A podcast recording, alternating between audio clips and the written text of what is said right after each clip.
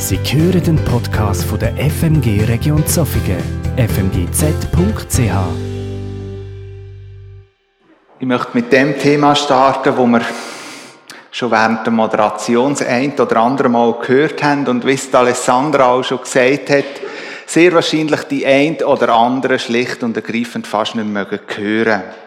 Ein Thema, das uns die letzten Monate begleitet, wenn vielleicht daheim nicht, dann spätestens, wenn wir ein paar Tritt zum Haus aus gemacht haben, die Haustüren hinter uns zugetan haben, wird es nicht lang gehen, werden wir mit dem Thema konfrontiert. Bewusst oder unbewusst. Ich glaube, ich müsste schon nicht mehr erwähnen, was es ist. Ihr wisst schon alle, es ist der Corona.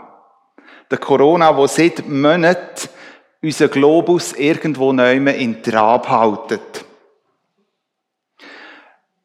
Seit Monaten uns begleitet und irgendwo auch unser Leben prägt. Und ich glaube, man braucht nicht so eine gute Beobachtungsgabe, dann merkt man ziemlich gleich, dass die Menschen sehr unterschiedlich auf den Virus und auf die ganze Weltlage reagieren. Es gibt jene, wo das Virus hier in der Schweiz angekommen ist, wo sehr stark und schwer verunsichert worden sind. Ja, gemerkt haben, bereits ab dem ersten Tag, wo die ersten Kranken in der Schweiz vorhanden sind, dass sie mit einer gewissen Angst gequält sind worden. Eine Angst, wo sie die ganzen Monate bis heute begleitet hat. Und in dieser Angst haben sie versucht, jeglichen Kontakt zu meiden. Zur Außenwelt, zu den Leuten, die sie könnte anstecken Einkäufe hat man vor die Haustür liefern und seit Monaten hat man irgendwo noch immer den sozialen Kontakt eingeschränkt oder ganz abgebrochen. Und jetzt, wo scheinbar die Fallzahlen wieder steigen, ist nochmal so eine größere Angstwelle über sie hineingekommen. Das sind die einen. Aber es gibt auch die anderen. Die, wo die Nachricht, wo sie aufgekommen ist, hier in der Schweiz, irgendwo neu ein bisschen skeptisch geworden sind. Ist wirklich etwas an dieser Geschichte überhaupt dran? Gibt es den Virus überhaupt? Oder ist das irgendwo einfach so ein abgekartetes Spiel? Und je länger das der Spektakel dauert, je mehr hat sich der Eindruck erhärtet. Sehr gut möglich, dass einfach die Mächtigen von der Welt das steuern, damit sie mehr zum Zug kommen. Und je mehr, dass man die Nachrichten hört, desto mehr ist man von dieser Ansicht überzeugt. Es gibt ja auch schon bereits Experten, die in diese Richtung reden. Zugegeben, die Verhaltensweisen von diesen Menschen gehen weit auseinander. Und dazwischen gibt es ganz häufig Schattierungen mit unterschiedlichen Ansichten und Verhaltensweisen. Heute Morgen geht es mir nicht darum, irgendwo noch die Reaktionen zu bewerten oder Stellung dazu zu beziehen.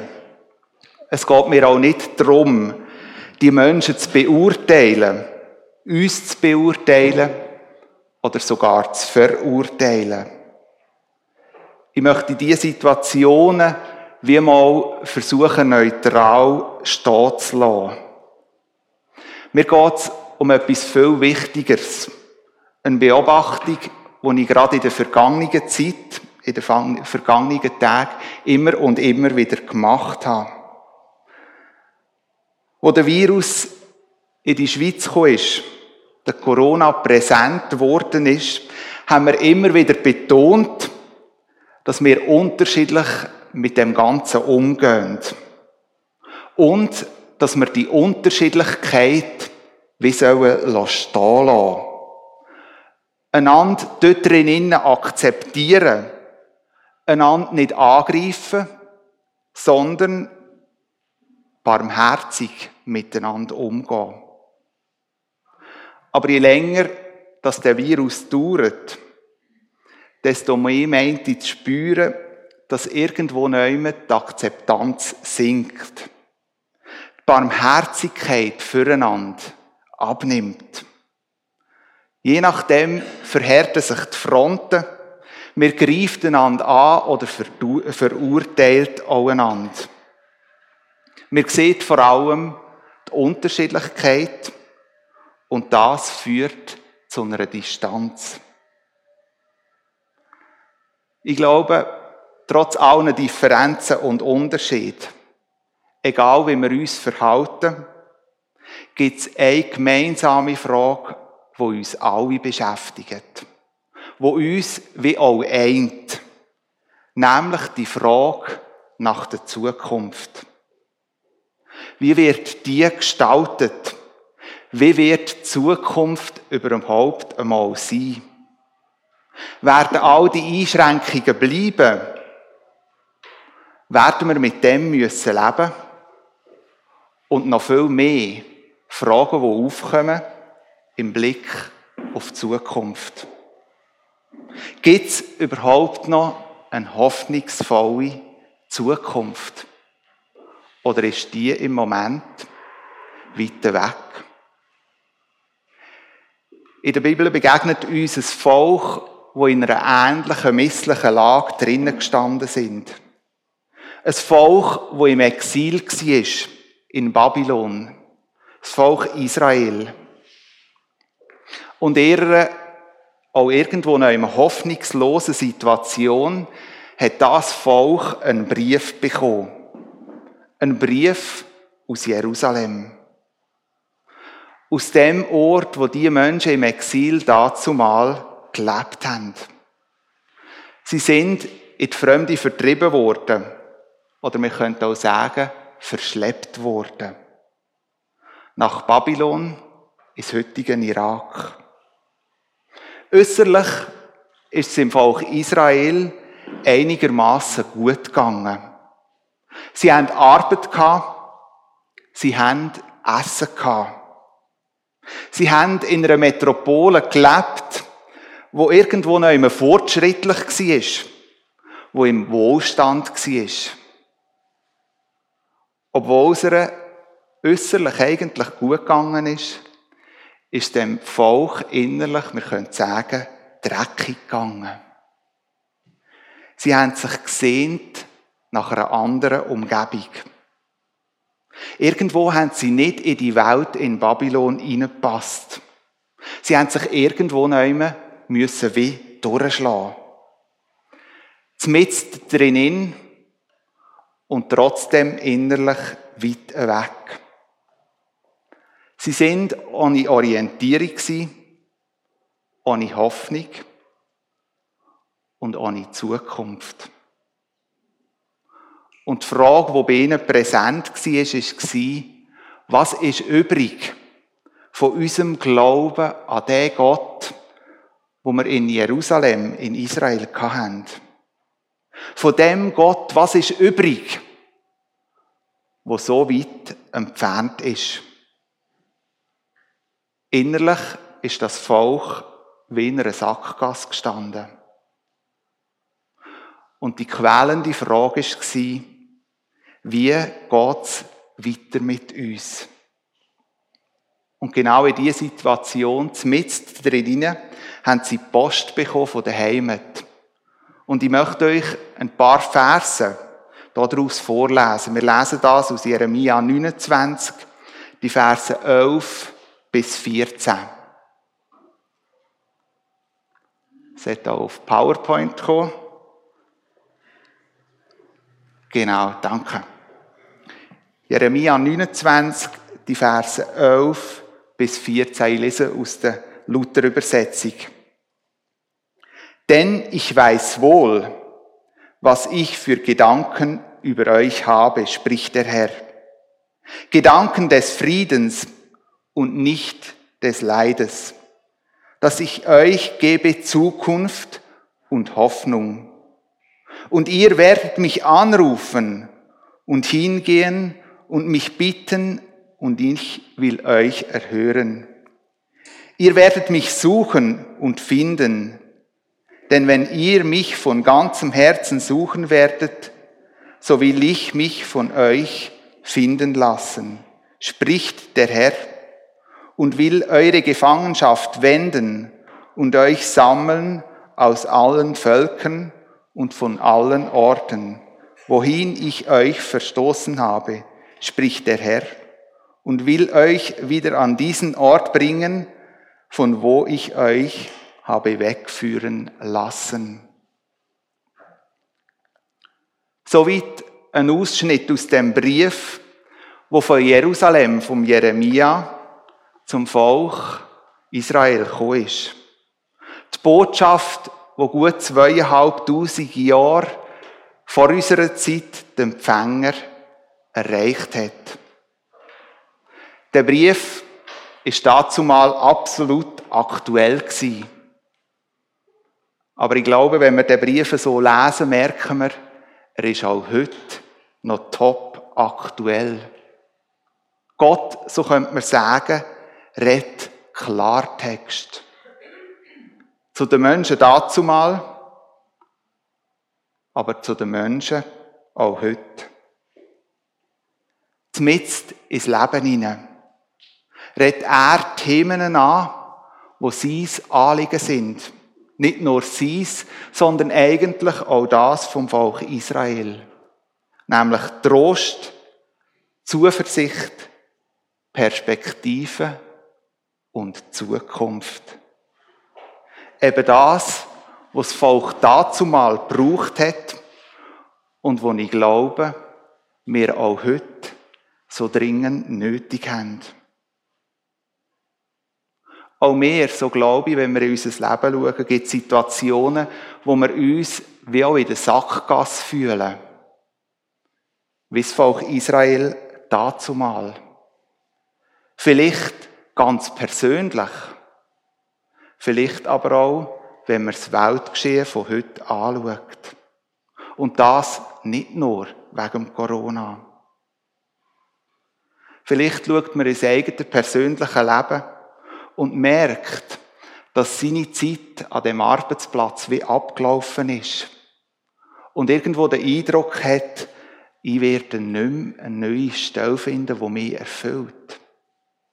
Eine Sackgassituation.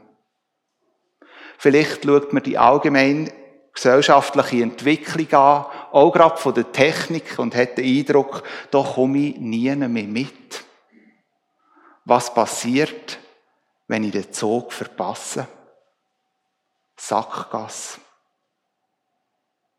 Wir schauen in die Entwicklung der Welt und sehen in so vielen Ländern Regierungschefs, die vor allem vom eigenen Egoismus getrieben sind und so auch ihr Land reagieren. Wir schauen in eine Gesellschaft, die sich immer mehr auch von Gott abwendet. Gott weniger Gewicht gibt und man irgendwo den Eindruck hat, wenn man all das sieht und erlebt, wir sind wie in einer Sackgasse. Ich könnte noch mehr so Situationen beschreiben und ihr sicherlich auch aus eurem eigenen Leben untergehen. Auf all diese Fragen, auf all die Situationen eine simple Antwort zu bekommen, bin überzeugt, das ist absolut unrealistisch. Und genau da drin kommt der Brief von Jerusalem. Nicht eine kleine, einfache Nachricht über WhatsApp, kein unpersönliches Rundmail, sondern ein Brief, wo mit Herzblut geschrieben worden ist. Mit einer Tiefe und mit einer Wahrheit. Geschrieben von einem Mann, wo Gottes Bote ist. Und nicht nur immer das Gute, sondern auch das Unbequeme angesprochen hat. Spannend ist ja mal zu schauen, was eigentlich der Name Jeremia bedeutet. Jeremia bedeutet übersetzt oder eben das Gehalt davon, Jahwe wird erheben. Jahwe wird groß machen. Jahwe wird aufrichten. Das ist die Bedeutung vom Namen Jeremia. Und genau das macht Gott durch den Jeremia in dem Moment. Sein Ziel ist es, in der Leserschaft Perspektive zu geben. Frieden, Zukunft und Hoffnung. Denn ich weiß wohl, was ich für Gedanken über euch habe, spricht der Herr. Gedanken des Friedens und nicht des Leides, dass ich euch gebe Zukunft und Hoffnung. Es gibt so den ein oder anderen Sonntag, wo ich nicht bei euch hier in dieser Gemeinde bin, sondern auswärts predigt habe. Und immer nach solchen Sonntag kommt meine Frau heim und richtet mir jenste Grüße aus von euch. Es gibt so die ein oder anderen Sonntage, wo sie heimkommt und sagt, ein Gruß von vielen. In dem Moment mag ich dir aber nicht gerade Danke sagen, sondern ich stelle die Frage, die sie nicht so gern hat, von wem denn ganz genau? Und dann muss sie anfangen aufzählen und sagen, wer das alles einen Gruß ausgerichtet hat. Ich sage das jetzt nicht, um euch zu animieren, wie den nächsten Sonntag das zu machen, sondern ich will mit dem etwas verdeutlichen. Nämlich, wenn ich Grüße bekomme und dann irgendwo noch immer noch persönlich adressiert, freut mich das enorm. Und wieso? Weil es mir zeigt, dass jemand an mich denkt. Für mich immer wieder auch ein ermutigendes Zeichen. Wie schön ist es doch, wenn jemand an einem denkt. Und genau das macht da Jeremia fürs Volk Israel oder er tut im Volk Israel wie Grüße ausrichten. Und das nicht einfach von einer Persönlichkeit, die ebenfalls in Jerusalem lebt, sondern er richtet wie Grüße aus von Gott selber. Er macht deutlich, Gott denkt an euch. Er macht sich Gedanken über euch. Ihr seid ihm nicht gleichgültig. Er hat sich nicht abgewendet. Er weiß, wo es bei euch fehlt. Gott, so könnte man sagen, zerbricht sich liebevoll den Kopf über uns und für uns. Vielleicht stehst du im Moment auch gerade in einer sehr schwierigen Lebenssituation, wo dich herausfordert, wo alles von dir braucht. Und gerade in solchen Lebenssituationen kann sehr schnell der Gedanke kommen, ist mir, ist, bin ich echt Gott wie einfach egal?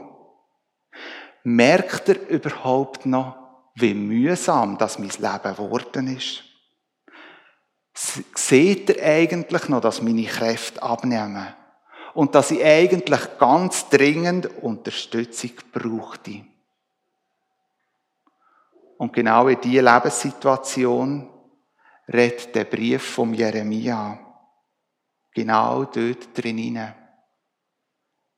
Gott denkt an dich und macht sich auch in dieser Situation Gedanken über dich. Und das in voller Liebe und mit einer grossen Zukunftshoffnung.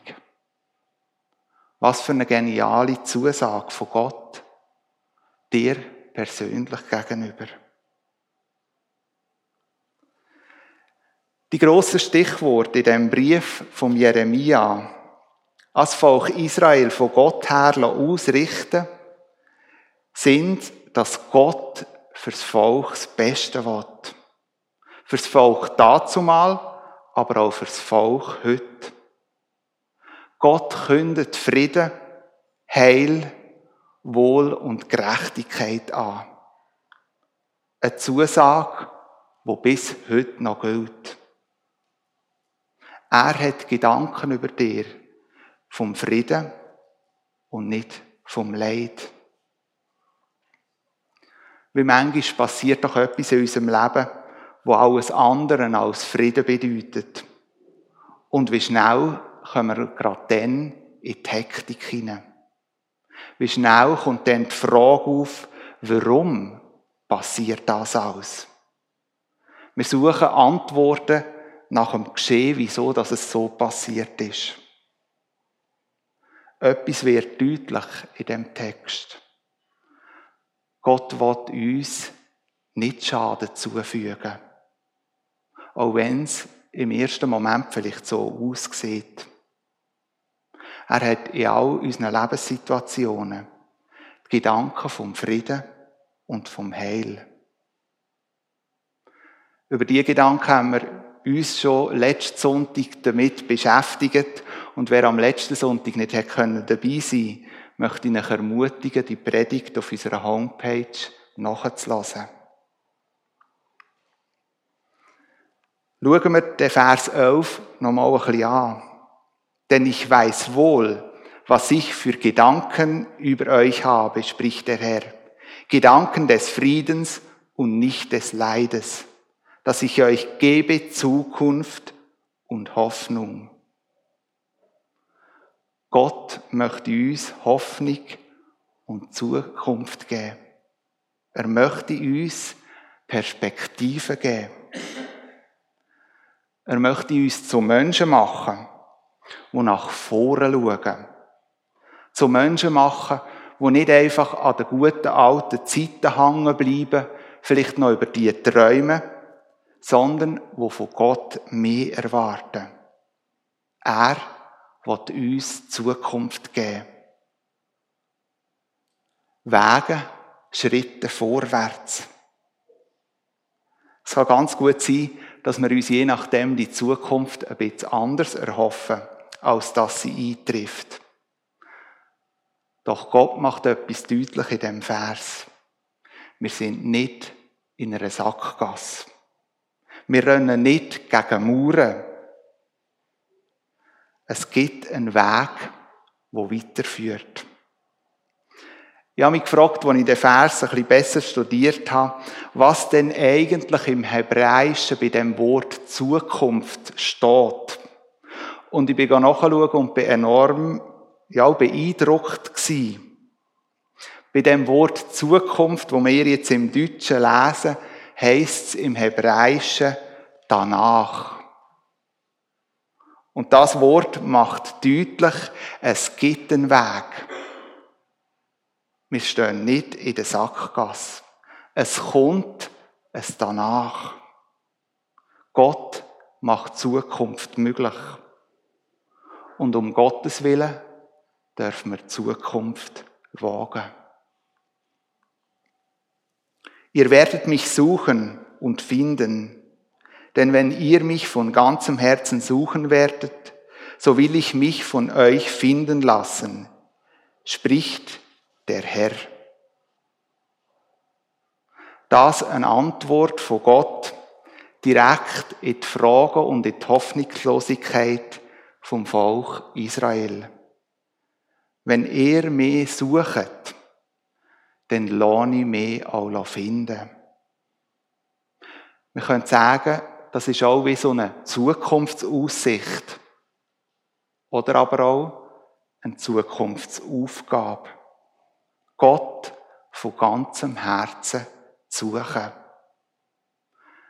Eine Aufforderung, so glaube ich, wo gestandene Christen gilt, wo lebenslang mit Jesus schon unterwegs sind. Eine Aufforderung, wo so glaube ich aber auch allen Neueinsteiger mit Jesus gilt.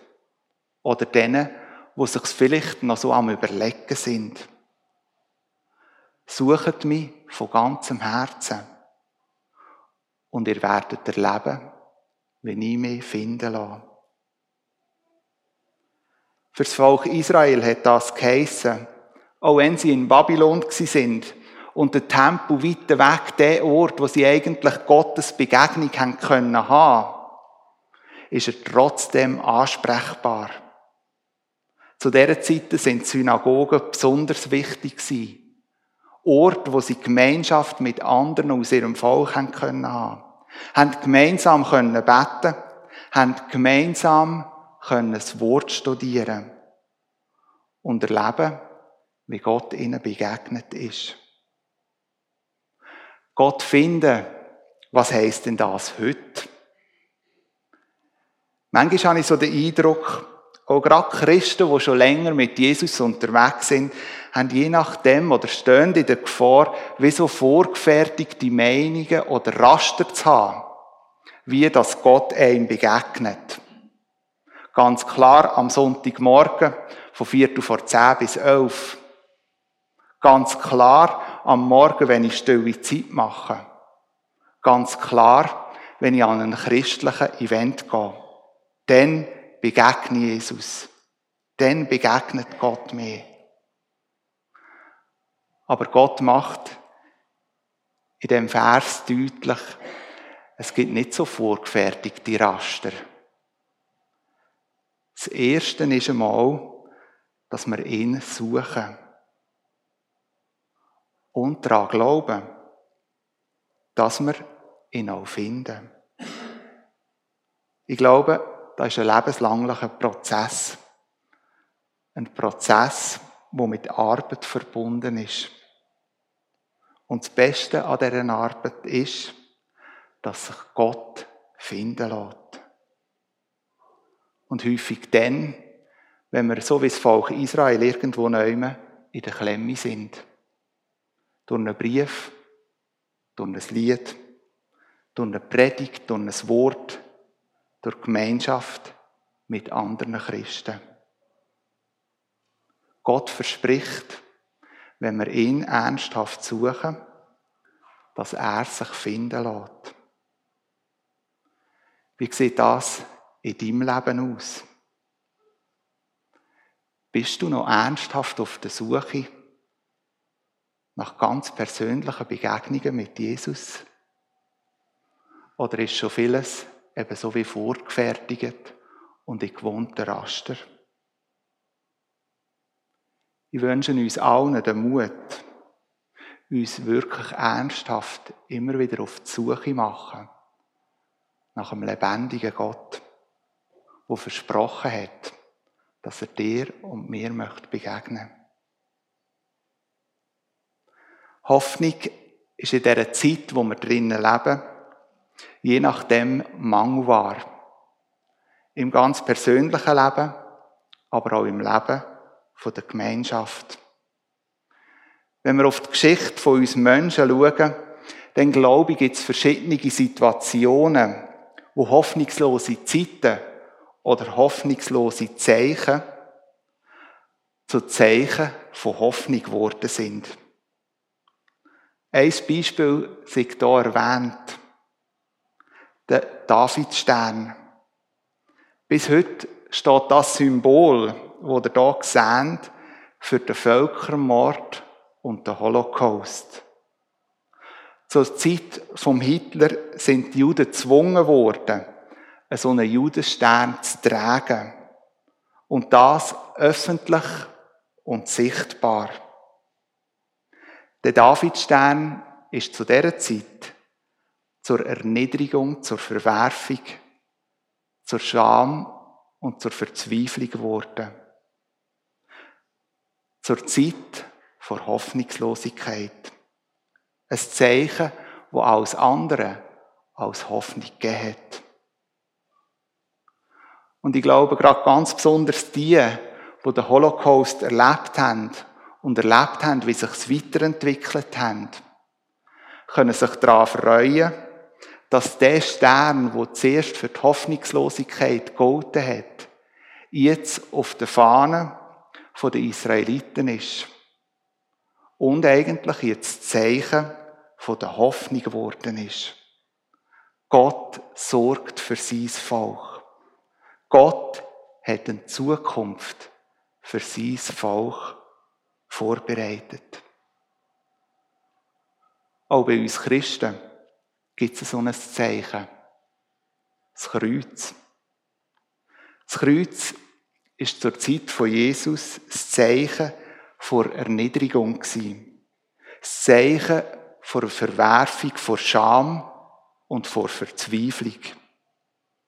Das Zeichen vor Hoffnungslosigkeit. Gerade Nachfolger von Jesus, wo sie miterlebt haben, wie Jesus dort am Kreuz gehangen ist und gestorben ist. ist das Kreuz der Inbegriff von Hoffnungslosigkeit gewesen. Sie haben ihre Hoffnung am Kreuz begraben. Und aus dem Zeichen vor Hoffnungslosigkeit ist nur ein paar Tage später das Zeichen von der Hoffnung geworden. Seit dem Tag, könnte man sagen, sind Nachfolger von Jesus Hoffnungsgemeinschaften oder sie leben Hoffnungsgemeinschaft. Sie wissen, dass wir nicht in einer Sackgasse sind. Es gibt es danach. Das Zeichen der Hoffnungslosigkeit ist das Zeichen der Hoffnung geworden. Lasst uns in dieser Zeit, wo wir drinnen sind, nicht an den verschiedensten Verhaltensweisen hängen bleiben. Hören wir auf, einander zu zerfleischen über die verschiedenen Verhaltensweisen, sondern leben doch miteinander Hoffnungsgemeinschaft. So, wie wir von Jesus für das berufen worden sind. Vor einiger Zeit habe ich während diesen Weihnachtstagen eher eben eine schwierige Zeit erlebt. Und in dieser Zeit ist bei mir auch ein Zeichen oder ein Gegenstand wichtig geworden. Ein Gegenstand, wo mir gerade in der Hoffnungslosigkeit angesprochen hat und neue Hoffnung gegeben hat. Während diesen Weihnachtstagen habe ich eigentlich ein Stück weit unüberlegt, so den Stern, den ich hier gefüttert habe, an unsere Stubendecke aufgehängt. Er hat noch relativ gut und sollte in der Nacht eigentlich leuchten. Und der Gegenstand und der Stern ist für mich das Zeichen in diesen Weihnachtstagen für Hoffnung geworden. Weil ich genau erlebt habe in diesen Tagen, wie mir Gott in dem Moment begegnet ist. Ich habe euch auch so Sterne mitgebracht. Ihr könnt am Anschluss vom Gottesdienst noch so ein Kärtchen mit so einem Stern mitnehmen. Und ich wünsche mir, dass der Stern auch in eure Hoffnungslosigkeit, wo jeder von uns auch etwa die erlebt, darf drin leuchten. Das Ganze möchte ich noch ein bisschen verknüpfen mit unserer Hoffnungsgemeinschaft. Wenn ihr also jetzt das Kärtchen mit dem Stern mit nehmt, lade ich euch ein, den Stern irgendwo neu in eurer Wohnung als Zeichen der Hoffnung hinzukleben. So, dass ihr auch immer daran erinnert werden, dass immer ein danach gibt. Und dann macht ihr ein Foto von dem Stern dürfen noch ein, zwei Worte dazu schreiben. Unten bei dem Kärtchen habe ich eine Nattelnummer aufgeschrieben und dann würde ich euch gerne ermutigen, die Fotos einzuschicken. Und dann, was passiert mit diesen Fotos?